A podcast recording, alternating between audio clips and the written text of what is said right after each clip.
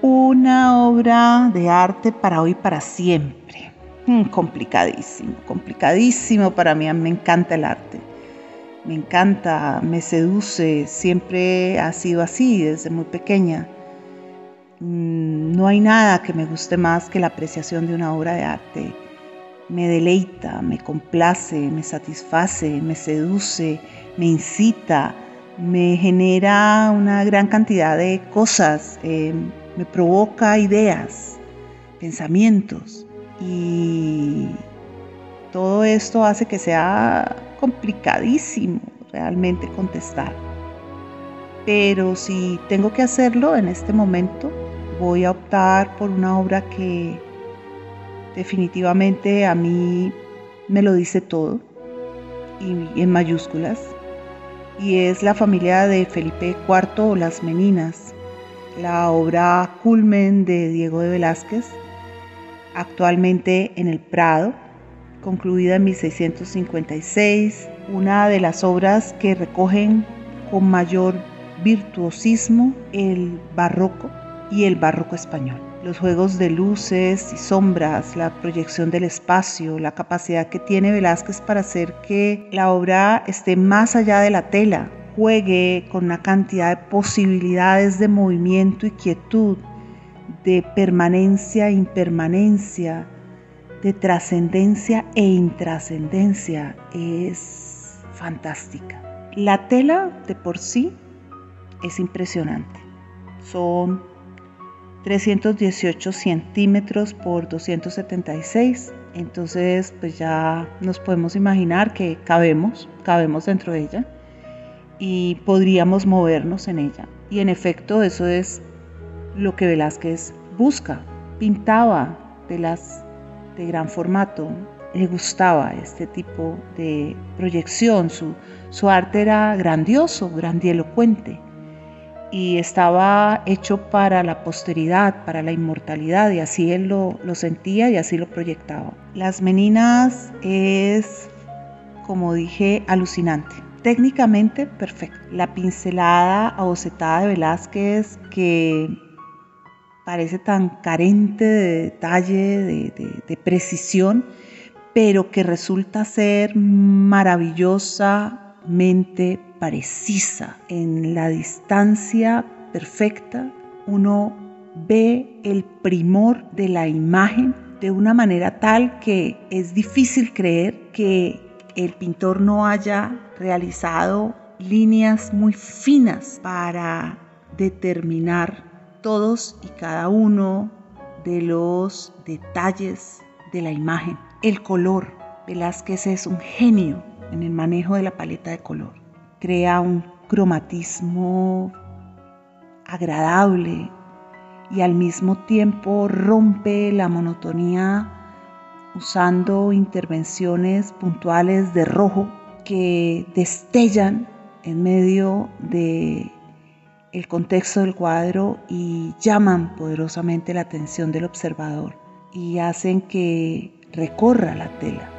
En las meninas, además, Velázquez hace un juego con la luz, que es todo un tratado de cómo lograr esa naturalidad y al mismo tiempo ese magnetismo generado a través de la sombra, de la penumbra. Pero las meninas me llena de emoción no solo por esto, sino también por los juegos de composición. Está perfectamente trazado el horizonte del desarrollo del argumento, de la trama, de la obra. Y logra Velázquez de este modo transmitir o establecer cuatro referentes definitivos. El primero, muy evidente, el de el arte. El hecho de que el pintor y la tela estén en primer plano, esa tela que se oculta a los ojos del espectador y que precisamente en ese gesto oscilante de la mano que sostiene el pincel te convierte en el referente visual de el Velázquez que te contempla desde el cuadro es fantástico. Ahí está todo lo que es la pintura, una relación de miradas, de observaciones, de comunicación. En segundo lugar, nos muestra el pintor otro elemento absolutamente evidente, la infanta Margarita, una niña de 5 años que a todas luces nos sorprende por su gesto, por su quietud, por su belleza, preferida de Velázquez, ya la había pintado desde que la infanta tenía dos años de edad y la pintará mientras ella esté en España, antes de que parta a Austria para casarse con su tío Leopoldo. Él nos la muestra en toda su majestad y con ella nos pone de presente el futuro de la corona española. En ese momento, don Felipe IV y doña Mariana de Austria solo contaban con esta hija. No había más herederos en la casa española. Entonces, la niña es ese futuro prometedor y radiante para el reino. Acordémonos que en España eh, la ley que se impone para la sucesión es Anglia, entonces pues en primera instancia van los varones, en segunda instancia van las niñas, las mujeres. El tercer panorama, no menos encantador por su complejidad, por la manera en que está orquestado, es el de la corte de la infanta.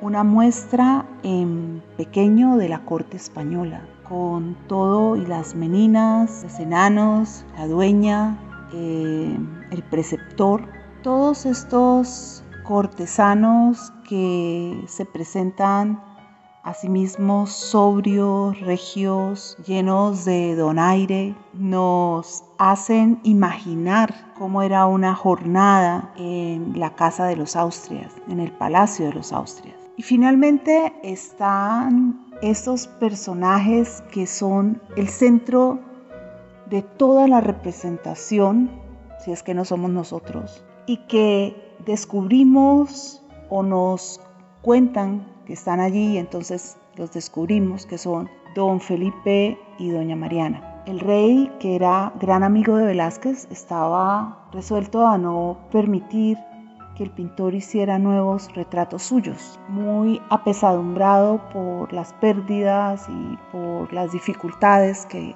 venía experimentando en su reinado. Así que el pintor se ingenió esta estratagema de situar un espejo en el cuadro que nos refleja sus majestades dejándonos saber que nos hemos equivocado del todo al todo, que no somos nosotros el objeto de la mirada del pintor, sino sus amigos, los reyes, a quienes él debe no solamente reverencia, obediencia, lealtad, sino por quienes siente verdadero afecto, verdadero cariño. Y se abre de esta manera la puerta al otro espacio por el que las meninas me encantan. Este cuadro da para más que la simple historia del arte o que la apreciación de la obra de arte. Da para la filosofía, tal como nos lo muestra Michel Foucault. Pero, ¿y ustedes? ¿Ustedes qué piensan?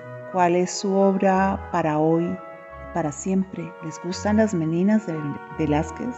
A mí me encantaría que me contaran, que compartiéramos espacios de conversación, nos lleváramos de la mano a recorrer no solo los museos, sino el mundo, porque el mundo está lleno de arte y vale la pena disfrutarlo. Nos encontramos.